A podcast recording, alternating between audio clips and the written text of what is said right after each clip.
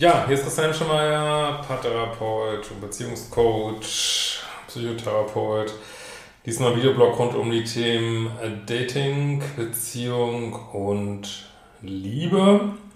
Heute haben wir das Thema die neue Gradlinigkeit im Dating. Ähm, ganz wichtig, nur noch bis 29. gibt es Einsteigerangebot für meinen neuen Kurs Notfallkoffer nach äh, toxisch missbräuchlichen Beziehungen. Und es gibt ja bald wieder die schöne Selbstliebe-Challenge ab 1. März.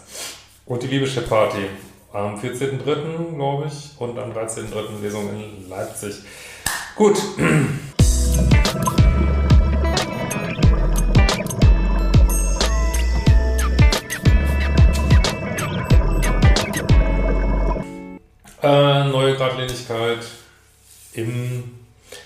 Dating, was ist damit gemeint? Äh, heute mal keine E-Mail, einfach ein paar äh, Gedanken von mir.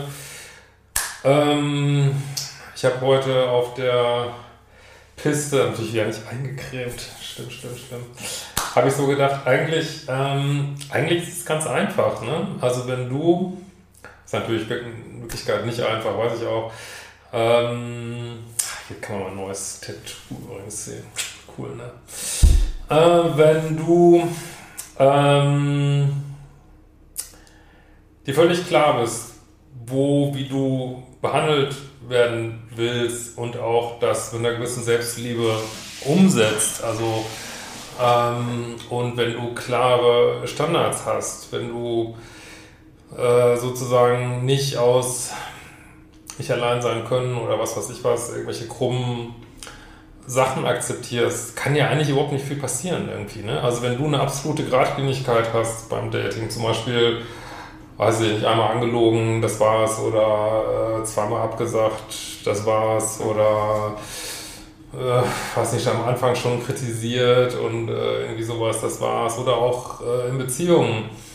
Ähm, weiß ich nicht, jemand verhält sich komplett äh, daneben, lügt dich an irgendwie äh, und es also trotz vielleicht mehrerer Gespräche nicht bereit, äh, das einzusehen oder sich zu entschuldigen und du gibst ihm dann nochmal eine Chance oder auch noch eine Chance, äh, und, aber er hält sich nicht an diese üblichen Regeln des Zusammenlebens, dass man sich zum Beispiel entschuldigt, wenn man eine Riesenscheiße gebaut hat. Ähm, ja, dann sagst du eben, ja, es geht nicht, tut mir leid, passt nicht mit uns, wir haben ein unterschiedliches Wertesystem offensichtlich. Ne? Oder ähm, was weiß ich, dein Gegenüber total eifersüchtig ist und dir alles verbieten will und selber aber äh, haarsträubende Dinge tut und du es ansprichst und ähm, kommt da auch wieder, ja, nee, äh, stimmt alles nicht oder ähm, weiß ich nicht, wird nicht eingesehen, äh, wird sich nicht entschuldigt, äh, wird, dann weißt du eigentlich, das passt nicht. Das passt einfach nicht, so, ne? Ähm, und wenn du diese, wenn du da einfach, eigentlich ist es ein bisschen, aber es muss man sich halt erarbeiten. Irgendwie eigentlich ist es einfach, soll ich mal sagen, so ein, so ein Menschenverstand, den man da äh, reinbringen kann, den man vielleicht in anderen Punkten im Leben hat, aber wenn man halt hier weiß ich nicht, inneres Kind irgendwie total irgendwie noch verwundet, Ego-Themen, das ist halt, schwierig, aber das Schöne an, an so einer klaren Haltung ist mit, mit Grenzen und für sich einstehen und ähm, ja, auch nicht seine, also bei diesen Grenzen eben auch nicht, nicht nachgeben, also eben nicht wieder jemand zurück akzeptieren, obwohl er sich überhaupt nicht auseinandergesetzt hat mit irgendwelchen haarsträubenden Verhaltensweisen, sich nicht entschuldigt hat, äh, es nicht wieder gut gemacht hat. Ähm, also das Schöne ist, du musst überhaupt nicht wissen, ob der andere irgendein Label hat, das spielt überhaupt keine Rolle. Ne, ist egal, ob das ein Narzisst ist oder narzisstische Anteile oder ein Bindungsängstler oder ein total krasser Co-Abhängiger oder ich weiß nicht was. Das spielt überhaupt keine Rolle. Ne? Du musst nur gucken, ah ja, okay, äh, wir haben ja nicht die gleichen Werte, ich bekomme nicht die Behandlung, die, die ich denke, die mir zusteht. Fertig. Mehr ist es eigentlich nicht. Ne? Ähm, und du musst auch gar nicht wütend sein auf den anderen. Das finde ich auch so cool an dieser, wenn du so eine Haltung hast. Du musst dann gar nicht auf den anderen eindreschen oder den verändern wollen oder ihn retten wollen. Also natürlich bietet man äh, Gespräche an, gibt Chancen, äh, versucht sich nochmal reinzudenken, ob man vielleicht irgendwas übersehen hat, aber es spielt auch gar keine Rolle, ähm, was jetzt die objektive Wahrheit ist. So, ne? Das ist ja auch häufig in diesen Beziehungen, dass dann der andere sagt, ja, dann bist du viel zu streng oder ich weiß nicht was. Aber es ist ja völlig wurscht. Du kannst ja für dich deine eigenen Standards haben, zum Beispiel den Standard oder den Dealbreaker, dass du nicht krass angelogen werden möchtest. Und da kann der andere tausendmal sagen, ja, aber einmal darf ich das doch oder einmal in äh, drei Monaten darf man das oder einmal in drei Tagen darf man das oder du musst das verzahlen, du musst gar nichts, du musst einen Scheißdreck, du musst überhaupt gar nichts. Ne? Du hast deinen, ähm, deinen Weg und natürlich versucht man einen liebevollen Weg zu gehen und im Herzen zu bleiben und auch wirklich zu gucken, ähm, also das würde ich zumindest immer empfehlen, wenn wirklich, wir alle bauen Scheiße, wenn der andere dann sagt, ey, ist mich total leise, ich total Scheiße gebaut, äh, dann so jemandem verzeihen, äh, finde sowieso, verzeihen ist eine, sollten andere Menschen immer verzeihen, denke ich eigentlich. Also manchmal kann man es einfach nicht oder muss da vielleicht lange dran arbeiten irgendwie. Aber das heißt überhaupt nicht, dass man Leute, die bei die eigenen Grenzen latschen, weiter in seinem Leben akzeptieren muss. Überhaupt nicht. Und äh, das ist völlig in Ordnung, wenn du für dich sagst, äh, nee, habe ich keinen Bock mehr drauf. Es ähm, möchte ich nicht, entspricht nicht, wie ich eine Beziehung führen möchte und da brauchst du keine Labels, da brauchst du nicht, äh, brauchst du eigentlich noch nicht mal irgendwelche anderen Menschen für, die dir bestätigen, dass deine Sichtweise richtig ist. Eigentlich ist es ganz einfach, andererseits ist es natürlich wieder nicht einfach. Ähm, weil, um da hinzukommen, musst du eben genau diese Sachen machen, ne? innere Kindarbeit, äh, Arbeit an Selbstliebe, äh, weil eben diese eigene Bedürftigkeit in Beziehungen zu sein äh, oder ähm, dieses innere Kind, was unbedingt irgendwelche Sachen nochmal reinszenieren will. Oder auch, wird ja mal gerne übersehen, das Ego, was irgendwelche komischen Vorstellungen hat, ähm, einen da immer wieder reingrätschen.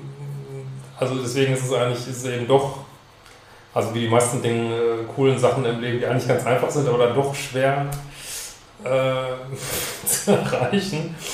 Ähm, weil eben dann diese ganzen Instanzen einem erstmal irgendwie eingenordet werden möchten, beachtet werden möchten, ein bisschen geheilt werden möchten. Äh, und dann ist es eben doch wieder nicht so einfach. Aber eigentlich, wie gesagt, du musst kein, brauchst keinen weiß ich nicht, kein äh, Psychologie-Doktor, äh, um andere Menschen, weiß ich nicht, in ihrer tiefsten Tiefe verstehen zu können, warum sie so sind oder wie sie so geworden sind oder ob sie eine schwere Kindheit hatten oder ob die Uroma eine schwere Kindheit hatte. Es spielt keine Rolle. Ja, und wenn du das schaffst, das dann noch so aus dem Herzen zu machen und nicht mit so, so einer Kälte irgendwie so, ähm, aber ich denke, das ist eh klar, ähm, ja, dann ist alles gut. Und also was ich immer wieder sehe in diesen toxischen Beziehungen ist, äh, fehlt es halt an den grundlegendsten Dingen. So natürlich kann jeder mal einen Fehler machen, aber äh, weiß nicht, wenn sich, was ja oft, oft vorkommt in diesen toxischen Beziehungen, wenn einer das überhaupt nicht einsieht und einfach, äh, weiß nicht, wie so eine Ego-Walze einfach sein Ding durchsetzen will und sich nie wirklich entschuldigt oder, äh, oder sich so Lip-Service-mäßig entschuldigt und dann geht der gleiche Scheiß exakt so weiter irgendwie. Machst immer drauf aufbauen, ne? wenn man sich das mal so bei, was weiß ich, beim Geschäftsvertrag vorstellt. Nehmen wir mal an, äh, was weiß ich, äh, du kriegst von jemand, was weiß ich nicht, 1000 Euro Miete und er zahlt dir immer nur 900. Und dann sagst du, ja, aber jetzt sind doch, wir haben doch 1000 Euro gesagt. Und dann sagt du, ja, ja, aber 900 ist so ähnlich wie 1000 und ich konnte ja nicht und ich habe ja und ähm, eine schlechte Kindheit und deswegen kann ich nur 900 und, und im nächsten Monat, ich verspreche, den nächsten Monat mache ich 1000 und dann kriegst du wieder 900.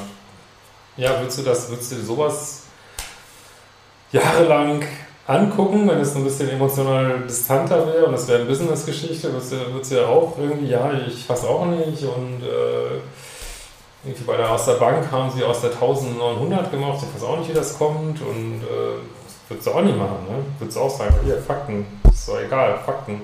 Oder brauchst du dafür ein Label, warum der andere dir nur 900 zahlt anstatt 1000, wie abgemacht? Brauchst du dafür irgendwelche Labels oder brauchst du dafür, dass du noch 10 Leute fragen musst, ob es okay ist, doch vielleicht 1000 zu wollen, wenn es vereinbart ist?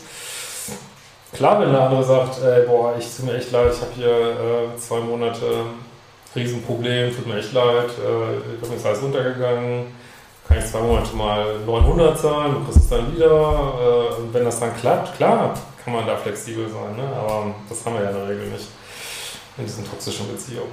Ja, in diesem Sinne, wir werden uns mal wiedersehen.